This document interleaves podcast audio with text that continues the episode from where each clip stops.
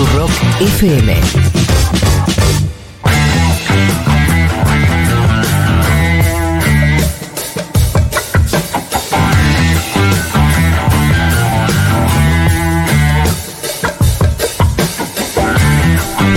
Está Quique Viale ya en la mesa de seguro Le Habana. ¿Qué haces, Quique? ¿Cómo andan? ¿Todo bien vos? Bien, bien, bien, bien. Te van a ir al festival, ¿eh? Sí, Ah. estamos todos muy manija con el festival. Sí, sí, sí, sí. Nunca había el mató en vivo, Ajá. así que para mí va a ser eh, Sí. eso.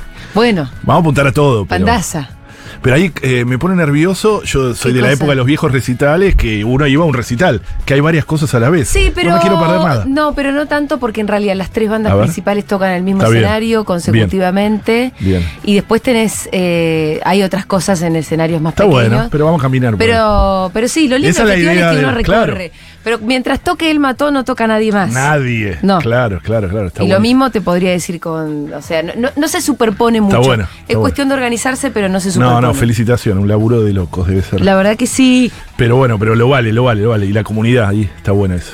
Está bueno. Sí. Bueno, ¿cómo andan ¿Qué ustedes? traes para hoy? Varias cosas. Una, antes A quiero una pastillita de lo que pasó en la semana, donde el presidente de México, López Obrador, hizo un acto público.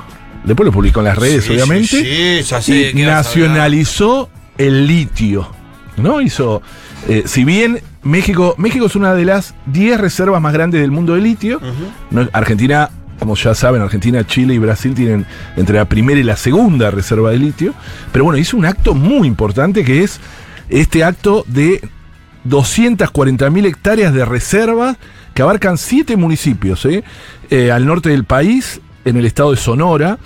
Eh, son consideradas una reserva mineral de litio, las nacionalizó y dijo que su exploración, explotación y aprovechamiento debe ser realizada por el gobierno mexicano. ¿eh? Una manera Ah, de cuidar al pueblo. es, es- es interesantísimo porque es un debate que se está dando y que en Argentina queremos dar, que venimos dando hace tiempo, desde que la primera vez que hablamos acá en esta Sí, el columna. impedimento en Argentina puede ser de que la, eh, la constitución Claro. conceda a las provincias, son dueñas Claro, de bueno, pero para Hay mí. complejo, ¿no? sí. Nacionalizarla en ese sentido. En, en- en- en términos eh, estrictamente de nacionalizar, eh, tenemos una diferencia grande con México, incluso con Chile, con Colombia, eh, por el artículo 124 de la Constitución que dice que los recursos Naturales naturales son dominio originario de las provincias. Pero, Ah. pero, pero, tenemos que el código de minería sí es nacional. El ¿Qué código de minería es uno de los. Esto te acordará de la Facu, Julia. Sí. El Capaz que no, ¿eh? no, sí. Lo ¿Qué más dele- probable que no, Sí, sí, la sí, sí, sí. Que, que- que delegó las provincias. Porque el- la República Argentina se, se forma de un conjunto de provincias y se vamos a formar la nación. preexistente, preexistente. Exactamente, la famosa preexistente. Y le dice, bueno, yo te voy a dar varias cosas a nación, pero te las doy yo. Entre otras le dio el código de el código civil, que es único, es nacional, Sí. el código penal, que es nacional, y también el código de minería, eso lo dice la, la constitución. Es decir, que el código de minería se rige por... eh, Es único. Es único y es nacional. Eso es lo que nosotros venimos, desde, desde que yo laburo con Pino, desde que laburaba con Pino, así- intentando reformar. Nosotros tenemos un proyecto de 2015 con el litio, eh, 2016 también, eh, de poner al litio como un mineral estratégico. Si bien no podés, entre comillas, nacionalizarlo, ¿Qué provincia ya lo decretó? Eh, La Rioja. La Rioja lo decretó. La Rioja, la Rioja hace vari- como do- tres semanas se animó y lo declaró mineral estratégico y se armó un revuelo bárbaro. Sí, acá ¿no? tenés como un problema de competencia entre las provincias por Claro. el hito, de quién le da la mejor norma- normativa o la normativa más Una flexible. especie de dumping ambiental. Claro, para y- que vengan a y explotar e invertir en algo. Eso, eso está pasando y por eso es importante que, el- que, que haya reglas claras en el sentido, no reglas claras solo para los inversores, como una vez creo que... Néstor seguridad Kirchner- jurídica. Exacto, la seguridad jurídica no es solo para las empresas, también es para nosotros. Claro. los ciudadanos. Nosotros tenemos que tener seguridad jurídica, que se va a proteger el ambiente, que vamos a recibir Claro. una compensación. Es decir, la seguridad jurídica siempre se la deja para los negocios, y la verdad que no. Eh, nosotros podemos reformar el código de minería, declarar el litio como mineral estratégico y sacarlo de como está ahora, que está como si fuese un mineral más. Claro. Y con toda la legislación de los 90 está. Sí. Eso es lo que decimos siempre. No se le ha modificado un ápice esa famosa legislación de entrega de los 90 de saqueo. Sí, que la de, la ley que- de minería se rige, Exacto. el litio se rige con la ley de minería. La, la que, la que no declaran lo que se llevan, no, Eh, tienen el famoso la declaración tope, jurada. tope de regalías. Tope de regalías. El tope de regalías del 3%, que en realidad, como les dije siempre, queda 1,8, porque le restan una serie de costos, etcétera. Eso lo podríamos sacar. Y, por ejemplo, en Chile, e incluso antes de Boric, ¿eh? En Chile las mineras pagan 40, las mineras de litio, ¿eh? las mismas mineras que están acá, pagan 40% de regalías. Y en Argentina están pagando en este momento, en Jujuy y Catamarca, que son los dos únicos 1,8. lugares, 1,8. 1,8. Entonces, Ah. podemos intentar eso. eh, e incluso con Pino habíamos presentado un proyecto de ley para crear una minera del litio. Una especie de IPF del litio, pero para que explote Bueno, directamente. la, la Rioja creó una empresa. Tiene una, tienen Una empresa, empresa- Sí, las empresas se crean para tratar de sacarle, eso fue una idea de Néstor Kirchner en Santa Cruz, para tratar, la- eh, eh, obligan entre alguna manera a asociarse a las transnacionales, no está mal, porque le sacás más renta, a, con la minera local. Y tenés algo de, de, de Pero yo lo que digo que, de adentro. además, Ah. no, no, por eso. El mineral. Eh, sí, pero eso es muy difícil por nuestra constitución. Sí. Entonces lo que podés es declararlo mineral estratégico, Ajá. que lo que dice es, como no- para, es como en Estados Unidos, esto es importante para nuestra nación, Sí. tiene reglas distintas. Eh, eso es lo que podés hacer de nación. Después las provincias, por nuestra constitución, van a hacer toda la aplicación de esta legislación. Dicen que el discurso de apertura de sesiones de Alberto Fernández va a tener un gran capítulo del litio. y seguramente. Dicen. Pero por Viste ahora... viste que no está- ahora, concreto. ahora, Sí. ahora se revitalizó la mesa del litio. Sí. Donde está Catamarca, La Rioja y Jujuy. Sí. Ahí parece ser que uno de los debates es ver la propuesta de, de una ley. No, pero hay que animarse No, no. a dar este paso, ¿eh? porque si no todo lo demás va a ser maquillaje. Ayer hubo una, hay una famosa fotografía, ahora la puse en mi, en, mi Twitter, en, arroba Enrique Viale, eh, de este querido Horacio. Ro- eh, Horacio Rodríguez Larreta. Con el embajador Stanley Hermoso. y Gerardo Morales, Es Jujuy. Es en Jujuy, Ay, qué miedo. en un carnaval después de de que Jujuy. la generala ¿Qué- qué- nos dijo. Claro. Después del discurso de la generala que dijo ahí tenemos nuestro litio, dijo más Exacto. o menos la y generala. están esta. arrodillados tocando la tierra porque están como una especie de acto. Siempre esos acting de, la reta que son increíbles y Morales se prende y está ahí una- como una especie de virrey eh, Stanley, ¿no? El embajador de Estados Unidos. Y bueno, irónicamente ahí lo que pongo en las redes es eso, es mire acá, esto es el litio, se lo puede llevar con 1,8% a declaración jurada, como Sí, decía Pino. a simple declaración Eh, a simple jurada. declaración jurada y además estabilidad fiscal por 30 años, es decir, que no se les modifica ningún impuesto. Imagínate cualquier empresa que ya no se le modifica, o sea, toda una cosa, bueno, eso, eh, esos debates, intentemos darlo porque está, está. Eh, les puedo asegurar que el interés va a seguir sobre el, porque el litio tiene un interés muy grande, porque después te dicen, no, bueno, ¿quién va a invertir en, Argentina?". en, en Chile, insisto, liberal, eh, 40%. 40%, invierten en igual. Bolivia lo nacionalizaron. Los, los que estamos eh, en, el consenso de Washington, como si tuviésemos la década de los 80 o 90, somos nosotros. Y no nos animamos a modificar. Así que hay varios dando vuelta. ¿eh? Ahí vi varios diputados, Grosso, incluso está ahí Hatman, tuiteando sobre esto. O sea, lo que hizo López Obrador. Ojalá que termine. Por lo menos eh, en algunos proyectos de ley y que intenten cambiarse, ¿no? Si no, será maquillaje. Así que Vamos a ver, ojalá. Eh, y después, bueno, y lo que siempre decimos, respetar a las Qué comunidades. ¿no? importante va a ser eso, porque Sí. es la manera de cambiar la matriz económica del país, porque ahí el campo es, dejaría de ser nuestro principal proveedor de dólares. Sí, No necesitaríamos un dólar soja. Sí. Si tuviéramos eso entre vaca muerta y el litio, Sí. si ordenáramos eso, podríamos. No le hablé de vaca muerta aquí que, que se Claro. le agarra un patatú. sé, pero bueno, es la- la- el plan económico. Sí, pero como está la legislación ahora, no está pasando. Claro, no, hay que modificar la Sí, legislación, pero bueno, claro, para poder estamos hacer bastan- eso. lamentablemente estamos bastante lejos. Ojalá. Porque Ojalá si no, lo que nos pasa debates. es que extraemos y no nos beneficiamos en nada. Claro. Nada, No, solo no es que frenamos pasivos. el extractivismo. El extractivismo existe total. y nosotros somos cada vez más pobres. Total, total, total. Si Total. ya va a haber extractivismo, que sea que deje algo acá. Sí, pero hay que, hay que, para mí hay que cambiarla, siempre decimos lo mismo, ¿no? Las causas de la pobreza están relacionadas con los modelos de mal desarrollo que nos imponen colonialmente. Cambiar eso es cambiar, como está haciendo eh, Petro en Colombia, que está intentando, entre comillas también, entre paréntesis, perdón, eh, Petro empezó lo que él llama la reforma agraria. Con un rol fundamental de los campesinos, entregándole tierra Qué muy lindo, concreta. qué lindo se o sea, puso Latinoamérica. Sigue avanzando, es lindo, sí. Qué lindo es se puso lindo. Latinoamérica. Ojalá el que otro podamos te nacionaliza el litio, este te Claro. Petro. Si vas a Brasil, hermano, está hermoso Sí, Latinoamérica. ojalá, ojalá. Así que bueno, esa era como Ojalá un no poco... seamos la excepción dentro de un rato. Por eso, por eso, bueno, pero en un año electoral sería interesante que estas cosas entren en agenda, porque pueden cambiar realmente el destino del país. Sí. ¿Entendés? O sea, cambiar esa lógica extractivista que parece eh, que tenemos que aceptar pasivamente como si fuese un destino, ¿no?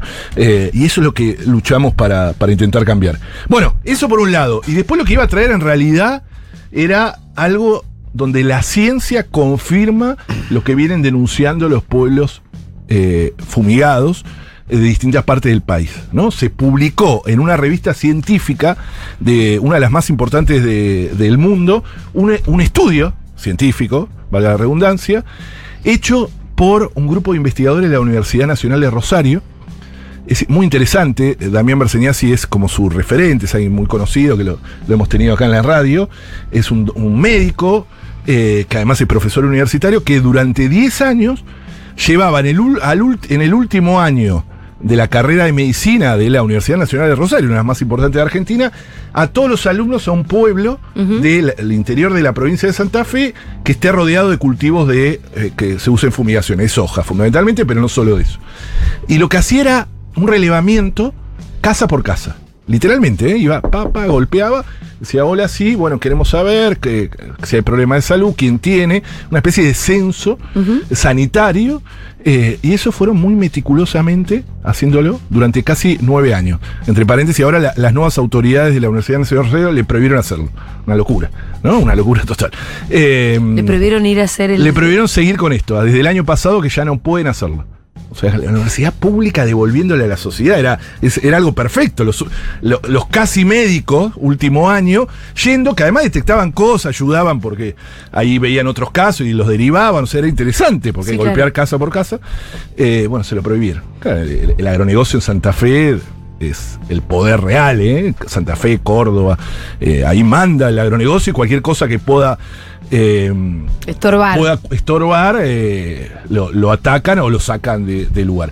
Bueno, esto que lo venían haciendo y que sabíamos qué es lo que estaba pasando, incluso en la película de Pino Vi- eh, Viaje a los Pueblos Fumigados aparece este estudio y Damián, lo publicaron en una revista científica. Eso le da un extra. Publicar una revista científica, para que sepan, no es que uno manda y se lo publican. Es decir, eh, requiere eh, un referato, Claro. requiere la revisión de pares y hay un montón de cosas que se envían que no se publican, porque dicen, no, hiciste mal esta- este procedimiento científico, etcétera. Esto fue eh, publicado finalmente en, en una, en una revista científica que se llama, me va a salir, vamos a ver cómo me sale, Clinical Epidemiology and Global Health. Eh, Bien, Quique. Viste, bastante bien, ¿eh? Eh, ahora tengo que volver. todas palabras que se parecían al castellano. Gracias, la tengo que leer, yo tengo que, que desenredar. Ahora te lo doy. No, No, ahora me, me voy a anotar de nuevo en el, en el quiz. Eh, tengo, que, tengo que seguir. Tengo no que digamos más eso que estamos haciendo quedar mal. No, no, no. Nunca no. nos anotamos, yo empecé, por de, eso somos burros. yo empecé de la ultratumba. Eh, Nunca nos ¿entendés? inscribimos, O sea, por eso somos burros. Es Eh, verdad que esto no lo podría haber ni leído Quique. es- exactamente. Ah. Yo empecé la ultratumba. Y gracias al quiz, en mis últimos viajes, me manejé bastante bien, ¿eh? Muy con, bien. con el inglés. Eh, bueno. eh, tenemos un audio de Damián Berseña. A Tenemos ver. dos audios. Uno primero contando qué es lo que hicieron. Nuestro trabajo se hizo a partir de los datos obtenidos en los campamentos sanitarios, desde que nosotros llevamos adelante como evaluación final de la carrera de medicina, desde el 2010 al 2019. Particularmente el paper que se ha publicado toma los datos de ocho localidades que nosotros recorrimos entre el 2014 y el 2018, en donde entrevistamos en su domicilio a 27.644 personas, que son el 68% del total de la población en esas localidades. Lamentablemente los datos que hemos obtenido eh, ratifican lo que las, las comunidades decían y lo que nosotros habíamos, veníamos viendo ¿no? en ese trabajo de más de 10 años, y es que vivir en estos pueblos donde la totalidad de la población vive a menos de mil metros de los espacios donde se usan agrotóxicos con, para sembrar los eventos transgénicos, eh, implica un riesgo de enfermar y morir de cáncer de hasta 2,5 veces más que el resto de la Argentina.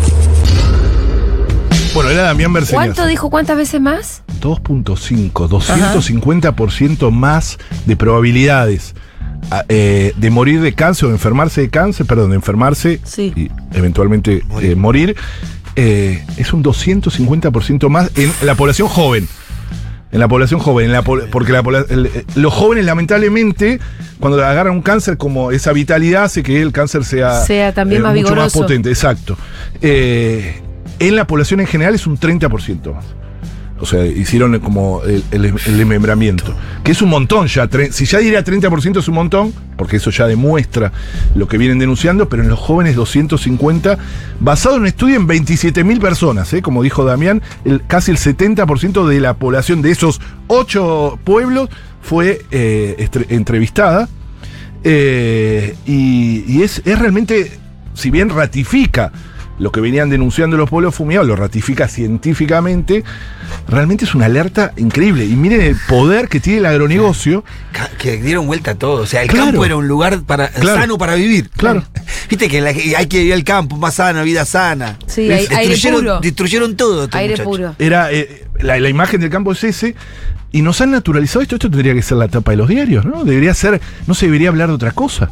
Eh, por, por lo menos digo, no, no, no en su totalidad, pero sí ser un escándalo. ¿no? Siempre Sí. vuelvo a esa palabra por pino, pero eh, debería ser eh, realmente algo que, que nos, nos, nos genere un debate. Decir, "Che, ¿qué vamos a hacer con esto?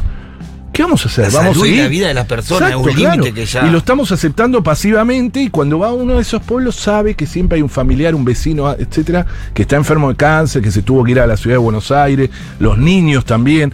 Es realmente eh, terrible y como les dije, publicado en una eh, revista científica, es decir, que tiene ese referato y eso que le da una autoridad. En Argentina hay más de 300 estudios científicos de universidades nacionales, que ya hemos hablado bastante acá, sobre los efectos de los distintos agroquímicos, entre ellos, obviamente, el, el- el agroquímico estrella o el agrotóxico estrella, que es el glifosato, pero ahora está el glufosinato de amonio, que salió, y ahora les voy a contar algunas cosas de eso. Eh, y realmente es, es- es bastante desesperante, ¿no? Empresas, Bayer Monsanto, Singenta, Atanor, los que, los que eh, tienen estos, estos, estos agroquímicos, Nidera, Dupont, Dow, ¿no? Es, es muy, muy fuerte. En Argentina hay 62 eventos transgénicos aprobados. ¿Te, te cuento algo? Sí. El otro día contactaron a, que le dijimos que no, que no Sí. podíamos, a Reciclar Sur para ver si nosotros podíamos eh, reciclar los bidones Uf, de. terrible Que eso. es un, es un problemón. Eso tiene una ley propia, porque es un residuo no, no peligroso, podemos los, no, bidones de agroquímicos. No importa, yo te lo. Sí. No, no, no podemos, nos negamos porque nos querían meter por izquierda. Uno de los grandes. importaba nada. Uno de los grandes pasivos, y eso lo tratamos cuando Pino era senador, porque querían una ley para tratar de sacar a los bidones que tienen los residuos. Claro. Entonces eh, hicieron una ley especial para tratar de sacarla de la ley de residuos peligrosos, porque en realidad es un residuo peligroso. Lo gracio, lo tragicómico más que gracioso es que el Congreso, eh, que nosotros gritábamos, me acuerdo ahí, Pino gritaba esto en el Congreso, es decir, que él tenía, no, nosotros teníamos proyectos de ley para limitar el uso de agroquímicos, ponerle distancia de los pueblos, de los lugares, es que el Congreso se, eh, hizo una ley por los residuos, pero no por lo que contiene. ¿Entienden lo que digo? O sea, era, era tragicómico. ¿Cómo está diciendo que esto es un residuo peligroso porque tiene los residuos y lo otro no te animás a legislarlo? Claro, el, Lo que contiene. lo que- claro. Y lo que precede al Lo que- residuo. Exacto. Claro, lo que contamina es el contenido. Y, Y el no contenido no lo, que- tocás. claro, el ¿Viste? No se animaban. Y lo gritamos y no hubo caso. Porque ellos necesitaban, por una cuestión eh, legal, tener una ley especial y le hicieron, que habla del triple lavado. Ojo con eso, Pitu, No, no, ahí llamame, llamame, no. porque- No, no, es para un quilombo cagando. y además para la salud de los propios Sí, trabajadores de, eh, de ahí, porque va a ser, eh, tienen que cambiar todo. No, no hay manera, todo. no tenemos manera Eh, es, es terrible. Bueno, Argentina tiene 62 eventos aprobados transgénicos, sin distinta vinculación, entre ellos la, la, La soja. la soja transgénica, que es resistente a los agroquímicos, que hizo que se dispare en Argentina el uso de agroquímicos. Claro. Y somos el país del mundo que más glifosato por persona usa. Y que, que- que todos los agroquímicos usamos 500 millones de litros por año. No hay país en el mundo, en comparación con su eh, población, que aplique tantos agroquímicos. Y, eso hace que tengamos agroquímicos en el ese- aire, Y eso es por la soja transgénita. Ahí entendí la relación que nunca la había entendido, la acabo de entender. La soja, la soja, si uno hay veces eh, da ¿La por relación entre la semilla y la soja? No, que No. la soja transgénita dio el boom de los agrotóxicos, Claro. pero lo resiste. Claro, Claro. La exactamente. otra no la resistía, entonces no se usaba. Ahora exactamente. El Pero por eso lo, ven- lo venden en combo. es un paquete, Claro. el paquete Venden la semilla con el veneno. Exacto. Eh, es la misma empresa vende, ¿no? Eh, eh, eh, te- la misma empresa que hacen los agroquímicos son los grandes semilleras. Eh, que estamos hablando de Monsanto, Syngenta, etcétera, Bayer. Esos venden las dos cosas. Claro. De miles de millones de dólares. Negocio redondo, redondo. de miles de millones de dólares que domina gran parte eh, de la Argentina. 500 millones de litros. Y el estudio, también hay una parte en el estudio este científico que habla de que eh, en Argentina más del 45% de los agroquímicos que usamos son altamente peligrosos, incluso considerados por eh, eh, estados que son bastante benévolos. O sea, dice, son altamente peligrosos y la mayoría, o, o muchos, no la mayoría, muchos de ellos están prohibidos en otros países. Eso también es importante. Incluso hoy mismo la soja transgénica no está autorizada en Europa. algunos que están prohibidos en Uruguay. Sí, en Uruguay, Uruguay está bastante mal Ah, como también. nosotros. Ah, Tenemos perdón. muchos oyentes ahí. La República Unida de la Soja, como lo denominó Singenta, es Uruguay, Argentina, Brasil, Paraguay eh, y parte de Bolivia, que es un combo donde se está haciendo este gran experimento masivo, cuyas consecuencias son estas. El otro estudio, sé que no nos queda mucho tiempo, pero el otro estudio que también se publicó en una revista científica de Países Bajos, muy importante, es que habría que ponerla. Ah, no, antes tenemos el Hay audio. otro audio sí, más de- Es verdad, ¿no? me había olvidado. Vamos a, a poner el audio de Damián Berseñasi para sobre el estudio este sobre los pueblos fumigados. El hecho de que se haya publicado este trabajo científico en una revista científica internacional, una de las 50 revistas de epidemiología más importantes a nivel global, después de un arduo proceso de revisión de pares, evaluación externa, eh, implica que, entre otras cosas, hemos logrado demostrar que el trabajo que llevamos adelante durante tantos años nosotros era un trabajo realmente científico que tiene sólidas bases, sólidos fundamentos y lamentablemente, como dije antes, ratifica lo que las comunidades vienen diciendo hace años, que es que este modelo agroindustrial de transgénicos asociados a venenos enferma y mata y nos obliga a quienes hacemos ciencia, a quienes estamos en la universidad pública, a fortalecer nuestro rol de construir información para las comunidades y creo yo obliga a los responsables políticos a tomar las decisiones que vienen tratando desde hace años para restringir el uso de estos venenos cerca de las poblaciones y estimular un proceso de transición urgente hacia modelos de producción libres de agrotóxicos. Damián Berseñasi. Sí, era Damián. Berseñasi el, el- el- el- médico que está- estuvo como referente de este estudio, son varios los investigadores. Él hace mucho hincapié esto de que le da la- el respaldo científico porque el ataque era permanente. Es decir, ah, lo que ustedes hacen no tiene respaldo científico y es importante. Y después, para los y las oyentes de nuestra radio que viven lejos quizás de un pueblo fumigado, lamentablemente tenemos que preocuparnos porque ah, hubo estudios que demuestran que el glifosato está en la lluvia, En está en el- la cuenca del Paraná, está en nuestros, nuestros alimentos cuerpos. y en nuestros cuerpos. Entre ellos en el de Julia y el mío, mío. seguro.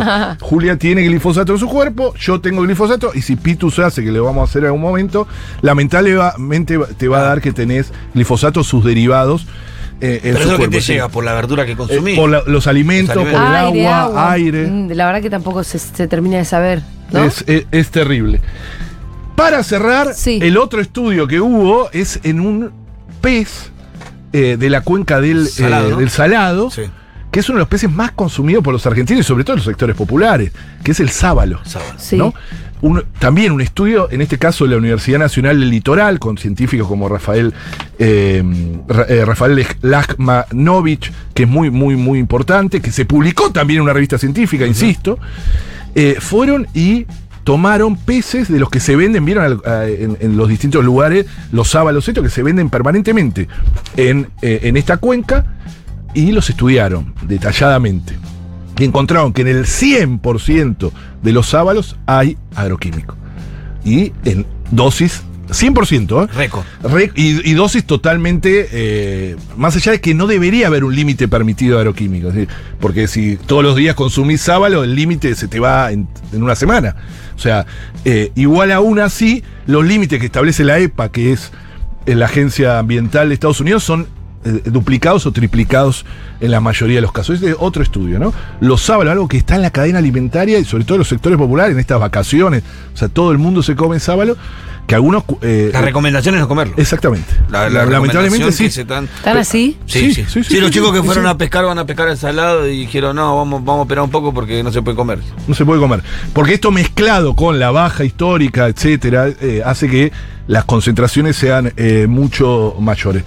¿Qué quiero decir con esto? Tenemos que, que repensar esto. Esto no, po- no podemos naturalizarlo. El poder del agronegocio es tan fuerte y una disputa de sentidos tan grande, lo hemos dicho, eh, que los, los tipos, tipos porque son la mayoría hombres, pero no todos, los tipos pudieron lograr naturalizar que tengan veneno en nuestros alimentos.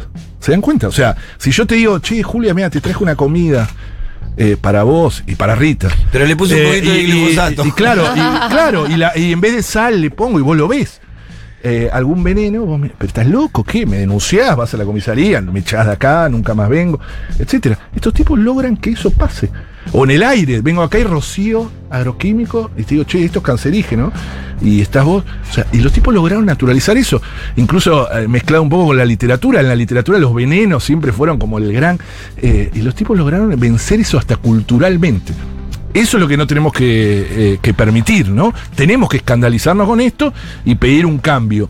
Hay un cambio, ¿no? Que es la agroecología, ya lo hemos hablado, hemos tenido y vamos a tener más experiencia de cambiar, de tener una agricultura con agricultores, que vuelva la gente al campo, esto lo hemos hablado, la UTT, un montón de cosas, eh, de poder cambiar eh, una agricultura que produzca alimentos además, ¿no?